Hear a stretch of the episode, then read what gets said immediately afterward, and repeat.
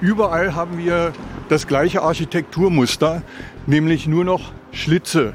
Liegt die Schönheit letztendlich doch im Auge des Betrachters? Na, ich denke mal, äh, die Architekten haben den Hang zur Selbstdarstellung und äh, orientieren sich zu wenig an dem, was eigentlich die Bevölkerung schön findet. Ich habe da mal eine Frage. Mein Name ist Reit Saleh und heute treffe ich Hubertus Müller. Ich äh, bin äh, ausgebildeter Architekt, habe danach ein Studium zur äh, Kunsterziehung gemacht und äh, 40 Jahre als Kunstlehrer an einem Tempelhofer Gymnasium gearbeitet, Luise Henriette Schule. Ähm, ich habe äh, Sie kontaktiert, ähm, weil wir uns gesehen hatten, gesprochen hatten und Sie mir einiges über Ihr Leben erzählt haben und auch äh, über Ihre Sicht auf die Dinge, was Schönheit betrifft von Architektur. Wollen Sie uns verraten, was Sie genau machen?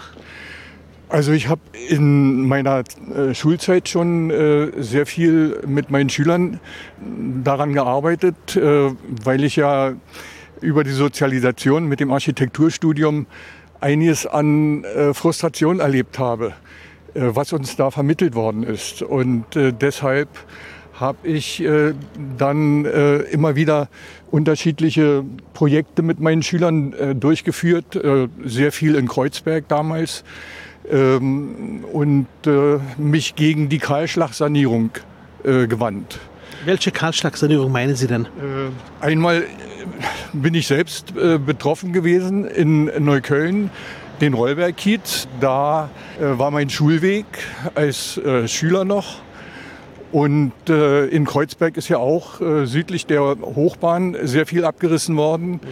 und ersetzt worden durch Häuser, die wir heute alle nicht mehr so wunderbar finden und die vor allen Dingen äh, die sozialen Brennpunkte von heute sind.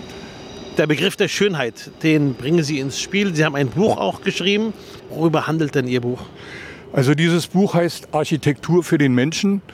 Ganz großes Fragezeichen eine Wahrnehmungsschule am Beispiel Berlin. Und ich habe unterschiedliche äh, Stadtbereiche, unter anderem auch hier unseren Treffpunkt äh, mit dem Futurium in diesem Buch äh, bildlich festgehalten und äh, beschrieben, warum so die Stadt nicht funktionieren kann. Warum? Was stört Sie denn hier? Wir, stehen hier gerade vom Futurium. Ich sehe hier ein Gebäude in einem Schwarz. Ähm, ich finde es architektonisch eigentlich schön, oder? Wo ist Ihr Kritikpunkt? Also ähm, schön und schön, da kann man sich drüber streiten. Liegt ja nicht Schönheit im Auge des Betrachters? In meinen Augen äh, liegt es nicht im Auge des Betrachters. Ich denke, dass es ähm, objektive Kriterien äh, gibt, äh, Schönheit von Architektur festzuhalten. Das heißt also, ich denke daran, dass Architektur ein Grundprinzip hat, nämlich das von Stütze und Last.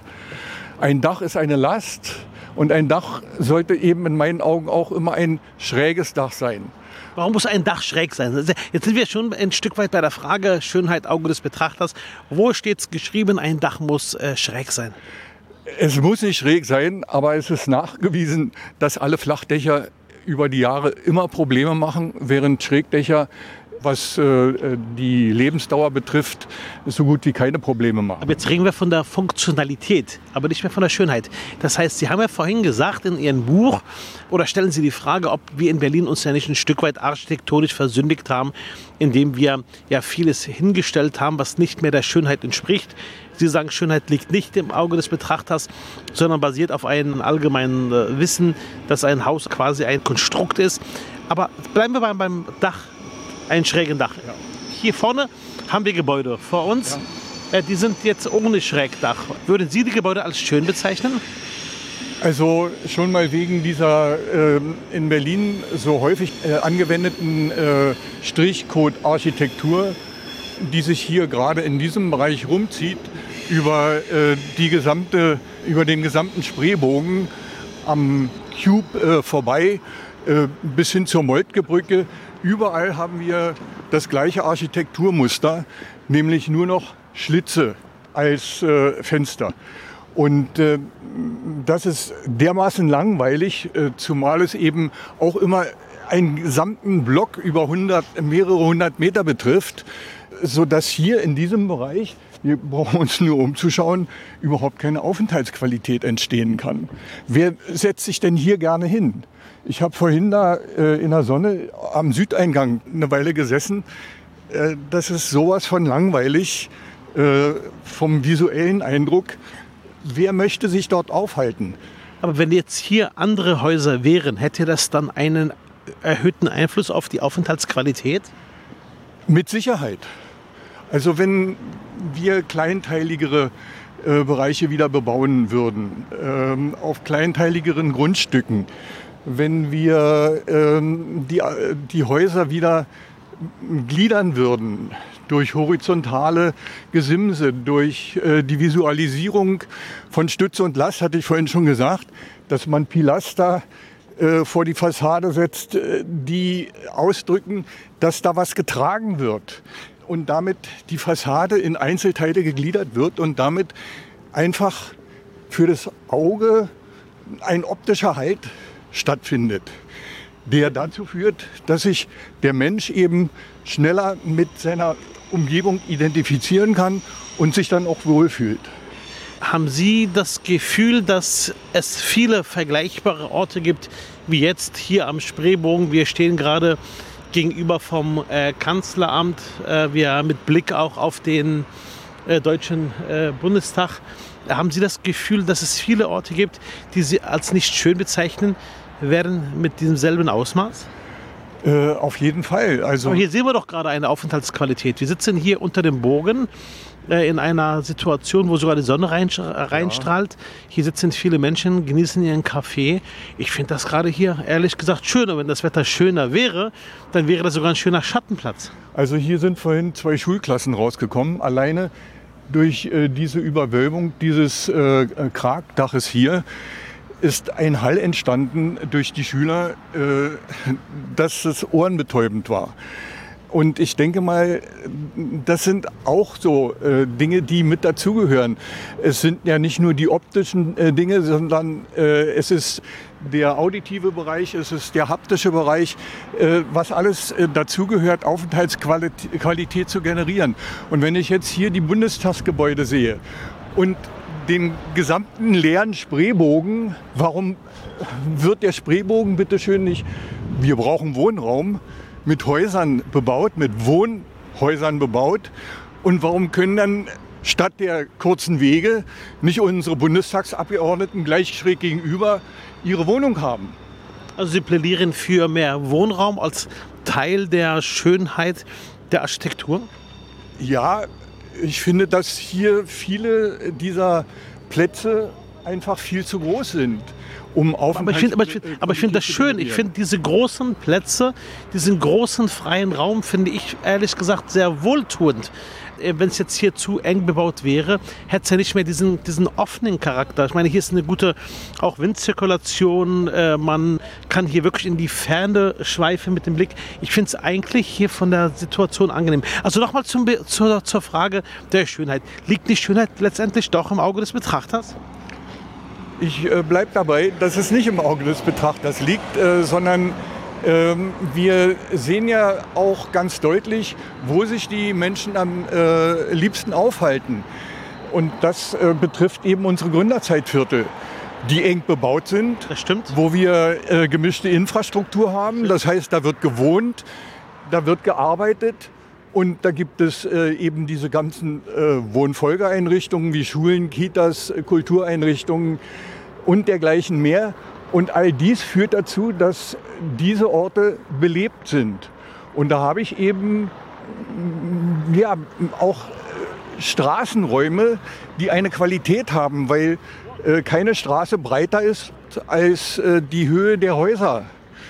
Und deswegen denke ich schon, dass wir da objektivierbare Kriterien haben, die äh, dazu führen, dass äh, Architektur von dem überwiegenden Teil der Bevölkerung als schön empfunden wird. Wenn Sie einen Ort in Berlin sich aussuchen würden, den Sie als besonders schön wählen würden, ist das der Gendarmenmarkt? Der Gendarmenmarkt auf jeden Fall, ja. Das heißt, Sie wünschen sich quasi ein Stück weit auch die Gebäude, die sich die, die Höhe der Gebäude, auch die Architektur, so wie am Gendarmarkt? Berliner Traufhöhe, ja. Und äh, ich finde, dass da auch äh, zu Zeiten der DDR ganz hervorragende Plattenbauten entstanden sind, die gut gegliedert sind, die teilweise Laubengänge haben, die äh, eine schöne Fassadenstruktur vorweisen. Und deswegen äh, denke ich, äh, hat besonders auf der östlichen Seite der Platz einen ganz hervorragenden Charakter. Äh, die Gebäudekomplexe, die äh, Richtung Friedrichstraße dann durchreichen, die sind wieder deutlich langweiliger. Äh, wir können vielleicht noch mal hier gegenüber auf die andere Straßenseite gehen. Äh, dann denke ich, kann ich noch mal erklären, warum das hier an diesem Ort auch noch deutlich besser organisiert werden könnte. Genau. Jetzt haben wir hier noch mal den Blick, wenn Sie nach vorne schauen. Was sehen ja. wir hier vorne? Wir sehen hier vorne den Cube, in dem sich in ganz hervorragender Weise, wie es immer beschrieben wird, die andere Architektur, die Umgebungsarchitektur spiegelt. Äh, hier eben äh, durch äh, die Oberflächenstruktur noch in vielfach gebrochener Art und Weise könnte man natürlich Parallelen zum Kubismus herstellen und sagen, ist doch wunderbar, äh, hat doch seinen optischen Reiz, hat durchaus seinen optischen Reiz. Aber wenn ich da aus dem Hauptbahnhof rauskomme, äh, das ist der Eingang zu unserer Stadt, für viele unserer Stadtbesucher. Und ob das so einladend ist, wage ich sehr zu bezweifeln, wenn ich das vergleiche beispielsweise mit Zürich, wo äh, die wo äh, der Bahnhofsvorplatz übergeht in eine der schönsten ähm, Einkaufsstraßen Zürichs, die Bahnhofsstraße, dann denke ich, sowas könnten wir doch hier auch haben. Ist das aber nicht vielleicht auch eine äh, Frage, auch die Folgen des Krieges, auch die Zerstörungen äh, ähm, und damit äh, das, was noch erhalten war äh, im Krieg, nach dem Krieg, dass das ein Stück weit vielleicht auch eine Art Anpassung war? Also äh, wichtig ist. Also die Frage ist am Ende auch die Kosten. Also wenn man sagen würde, man will das so haben, wie es mal war, dann kann es ziemlich teuer werden. Das ist möglicherweise erstmal teurer, ja. Aber wir sprechen auch von Nachhaltigkeit. Und wenn wir die, ich komme wieder auf die Gründerzeitviertel zurück, wenn wir die Gründerzeitviertel betrachten, dann äh, stehen die 150 Jahre und können nochmal 300 Jahre stehen und sind damit nachhaltig und äh, wenn wir in ähnlicher Form bauen würden, dann wäre das entsprechend auch nachhaltig. Und über die Jahrzehnte oder vielleicht sogar Jahrhunderte gesehen, ist es dann deutlich günstiger als diese Wegwerfarchitektur, die hier auf der anderen Seite steht. Meine Tochter war jetzt gerade im Sommer in Ljubljana. Ganz hervorragende Uferrandbebauung mit viel Wohnungen und unten Cafés direkt am Ufer ist doch alles wunderbar. In Amsterdam nehmen wir das auch alle an. Und Amsterdam ist von Touristen leider so überlaufen. Warum ist es so überlaufen? Weil die meisten Menschen die Schönheit der Stadt nicht mehr vor der Haustür haben. Das heißt, die Leute gehen gezielt nach Amsterdam, weil es in Berlin nicht schön ist. Ja, sind ja nicht nur Berliner dort. Äh, ich habe ja eigentlich nur Berlin als Beispiel, als Pars pro Toto für viele andere europäische Städte gewählt, weil ich Ur-Berliner bin und in der vierten Generation hier wohne. Und von daher äh, denke ich, äh, ist das alles, was ich jetzt hier mitteile, übertragbar auf viele, viele andere europäische Städte. Sie richten auch Kritik an Ihre Kolleginnen und Kollegen, an andere Architekten. Ja. Wie sieht die Kritik aus? Na, ich denke mal, äh, die Architekten äh, haben den Hang zur Selbstdarstellung und äh, orientieren sich zu wenig an dem, was eigentlich die Bevölkerung schön findet. Und äh, da denke ich, äh, sollten sie doch stärker ähm, ja, ihren Beruf so auffassen, dass sie Dienstleister sind. Und es gibt eine Forsa-Umfrage die äh, beinhaltet, dass 72 Prozent der Bevölkerung traditionelle Architektur deutlich schöner finden als diese moderne Architektur. Und danach muss man sich einfach orientieren und nicht an den Leuten vorbeibauen. Und wenn Sie jetzt ähm, in Deutschland, weg von Amsterdam, weg von ähm, Bia, eine andere Stadt betrachten, wo Sie sagen, das ist eine Stadt, die ist schön? Welche Stadt wäre das architektonisch schön? Also ich denke mal, äh, dass man sich äh, sehr gut in Freiburg aufhalten kann, äh, wobei in Freiburg in einigen Bereichen auch diese Modernismen drin sind ähm, und zunehmend Fuß fassen. Aber das Zentrum, vor allen Dingen auch mit der Straßenbahn im auf Straßenniveau und nicht im extra Gleisbett, so wie wir es hier in der Karl-Liebknecht-Straße haben, dass wir eine unüberwindliche Straße haben ja. und wie es auch leider äh, am Mühlendamm und in der Gertraudenstraße äh, geplant ist, die Straße im, äh, Straßenbahn im Gleisbett unterzubringen. Da habe ich meine Probleme mit, weil das sind unüberwindbare Hindernisse, die der Fußgänger mm, ja, äh, vom anderen Stadt Stadtteil äh, ausschließt. Aber Freiburg ist ja auch nicht äh, von der Größe wie Berlin. Nehmen wir mal, ich stelle mal, stell mal eine These, okay? Ja. Und zwar, vielleicht haben wir einfach in Berlin viele kleine Freiburg-Städte mit schönen Innenstädten. Sie haben selber gesagt, der Gendarmarkt. Wahrscheinlich würden Sie auch sagen, einige Ortschaften in Alt-Pankow sind schön. Wahrscheinlich auch die Spandau Altstadt ist schön. Wahrscheinlich würden Sie auch ja. Äh, sagen, dass wir äh, in Treptow-Köpenick rund um die Altstadt ein schöne Orte haben. Haben wir nicht vielleicht einfach aufgrund der Größe Berlins tatsächlich verteilt auf die Stadt viele schöne Orte, viele schöne Orte, ähm, die im Grunde genommen das widerspiegeln, was letztendlich ihr Vergleich mit Freiburg war. Weil wir sind ja eine 4-Millionen-Metropole, wir sind ja nicht mit Freiburg ver vergleichbar. Okay. Äh, aber äh, ich denke, dass uns das nicht berechtigt, dann an anderer Stelle hässlich zu bauen. Und äh, nochmal äh, zu den Kriegsschäden zurück, äh, die vorhin angesprochen worden sind. Es ist auch nachgewiesen, dass nach dem Krieg mehr erhaltenswerte Bausubstanz abgerissen worden ist, als während des Krieges zerstört wurde. Und äh, da hätte man viele, viele Chancen gehabt, äh, ja, urban und stadtgerecht äh, die Stadt wieder aufzubauen. Und das ist eben äh, Zeitgeist in Ost und West, autoverkehrsgerechte Stadt.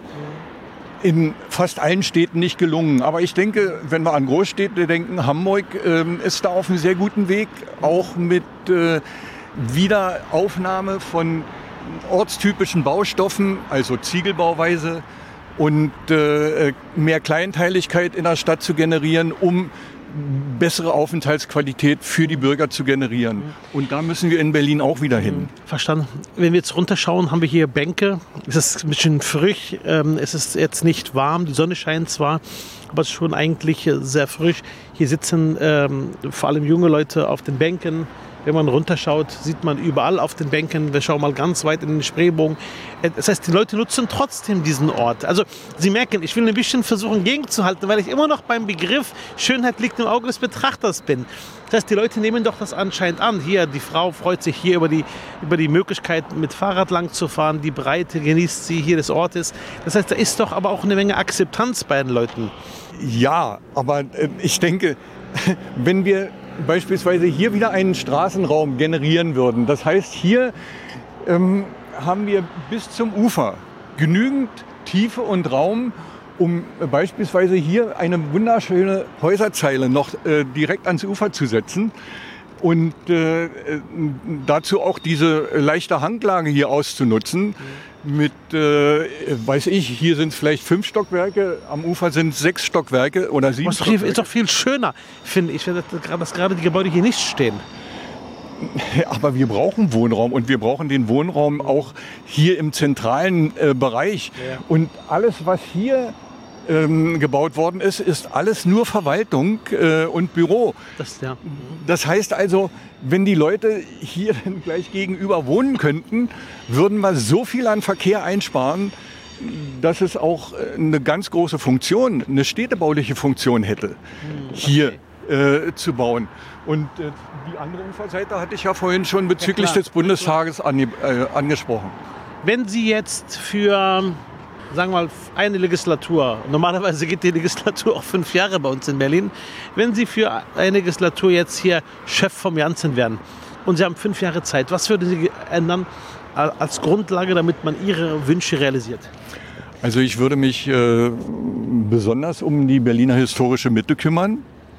Und ich denke, dass es auch ganz wichtig ist, einfach nochmal nachzudenken, weil ich glaube, dass, äh, nein, ich äh, glaube es nicht, ich weiß es, weil ich äh, die Stadtdebatte. Ähm, die ganze Diskussion äh, um historische ja, ja, ja, genau. mitgemacht genau. habe. Ja, genau. Und dass die sehr stark äh, von einer bestimmten politischen Richtung gesteuert worden ist. Nämlich die Mitte so leer zu lassen, wie sie ist. Von den Linken? Ja. Warum? Warum? Äh, die möchten äh, in DDR-Nostalgie äh, das erhalten, was da von der DDR an Freiraum geschaffen worden ist. Okay. Und das ist aber, wird immer gesagt, auch schon Geschichte. Natürlich ist es Geschichte.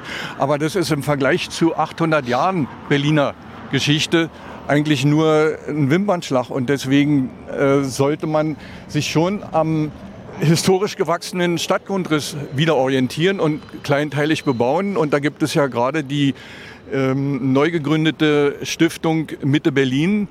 Und äh, die kümmert sich ähm, mit vielen anderen Bürgervereinen äh, zusammen darum, dass wir vielleicht wieder mehr bauliche Qualität in unserer Berliner Mitte erhalten könnten. Ich finde es auch schade, dass ausgerechnet äh, von den grünen Verkehrssenatorinnen, erst Frau Günther und jetzt Frau Jarasch, beispielsweise die Mühlendammbrücke in alter Breite da wieder äh, gebaut werden soll. Und äh, gleiches gilt auch für die Gertraudenbrücke. Ähm, und wenn ich die Gertraudenbrücke äh, den Verkehr bei der äh, Gertraudenbrücke, den Verkehr über die alte Gertraudenbrücke mhm. führen würde, was geht, mhm. dann hätte ich wieder die Möglichkeit, den Spittelmarkt als Stadtplatz neu zu generieren und da auch wieder städtische, urbane Wohnungen herzustellen. Und das verbauen wir uns alles, wenn wir, und zwar über die nächsten 80 bis 100 Jahre, wenn wir jetzt diese breiten Straßen da weiter so ähm, bauen, wie es geplant ist. Das wäre sehr, sehr schade. Ich erlebe einen sehr engagierten Menschen. Ich erlebe einen sehr ähm, auch sich in seiner Sache sehr bewussten Menschen. Das finde ich hervorragend. Danke auch für Ihr Engagement und auch für die Beiträge, die Sie liefern. Jetzt gibt es zum Abschluss eine Schnellrunde. Die Schnellrunde, ich werfe zwei Wörter in den Raum und Sie versuchen sich auf eins der Wörter zu konzentrieren, was Sie dann wählen, okay? Ja. Alexanderplatz oder Kotti? Also da liegt mir schon das Kotti näher, äh, weil ich in Neukölln aufgewachsen bin, wobei das Kotti natürlich auch ganz große Probleme hat. Aber ähm, hinterm Kotti, äh, da sind unglaublich viele Straßenzüge bis hin zum Rio Reiser Platz heißt er jetzt äh, und Mariannenplatz, die ganz, ganz große Aufenthaltsqualität und Lebensqualität haben. Schönheit oder Kunst? Ich denke, das sind zwei Begriffe, die sich nicht gegenseitig ausschließen. Schönheit oder Kunst? Was ist Ihnen näher? Also dann würde ich schon für die Schönheit plädieren, weil äh, was Kunst betrifft, äh, ja sehr häufig ähm, auch Dinge als Kunst betrachtet werden, äh, wo einige Leute möglicherweise nicht so mit einverstanden sind. Renaissance oder Moderne? Renaissance. Also also sie stellt sich aber komplett nicht, gegen die Moderne? Aber nicht im negativen Sinne äh, von rückwärts gewandt, sondern ganz im Gegenteil. Ich denke, dass das schöne Bauen vorwärts gewandt ist, weil eben nachhaltig. Spandau oder Köpenick? Da würde ich äh, auf Köpenick plädieren, weil äh, Köpenick äh, ist äh, Okay. äh, wenn jemand aus Spandau kommt, dann habe ich jetzt äh, die falsche Karte gezogen. okay, wir können es mal korrigieren. Spandau oder Köpenick? Okay, ich sage Spandau. Vielen Dank. Ähm, schwarz oder weiß? Weil Sie sind, Sie sind eigentlich der Grautonmensch mehr. Weil Sie müssten ja, wenn man Ihren Ansatz jetzt verfolgt, konsequent, müssten Sie ja die Grautöne der Architektur bevorzugen. Ja, selbstverständlich äh, äh, ist eine Durchmischung immer wichtig. Schwarz oder weiß? Äh, schwarz oder weiß? Äh, nein, kann man nicht sagen. Äh, es muss eine welche, welche, Farbe ist Ihnen näher? Welche Farbe ist Ihnen näher? Schwarz oder weiß? Schwarz ist keine Farbe, äh, weil ähm, Schwarz habe ich auch meinen Schülern im Farbkasten immer verboten.